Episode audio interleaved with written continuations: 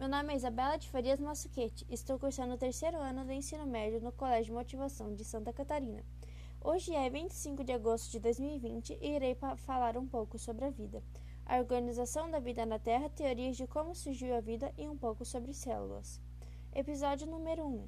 A organização biológica se inicia com a menor partícula existente. Para a química, o átomo ou molécula e na biologia a organela, que é a estrutura formada por várias moléculas presentes nos interiores das células. Depois da organela, tem-se a célula, unidade funcional da vida. O aglomerado de células forma o tecido, o qual é feito para determinar as funções do corpo. Do tecido surge o órgão e sistema que forma o organismo, o organismo completo, ser único. O conjunto de organismos forma a população todos de uma mesma espécie, que vivem em comunidade, ou seja, juntos com outros seres vivos de outras espécies. Juntos formam o ecossistema, animais e os fatores ambientais unidos. E a junção do ecossistema, por fim, cria a biosfera no planeta Terra, e essa é a formação da organização biológica. E aqui se encerra o episódio 1. Obrigada pela atenção.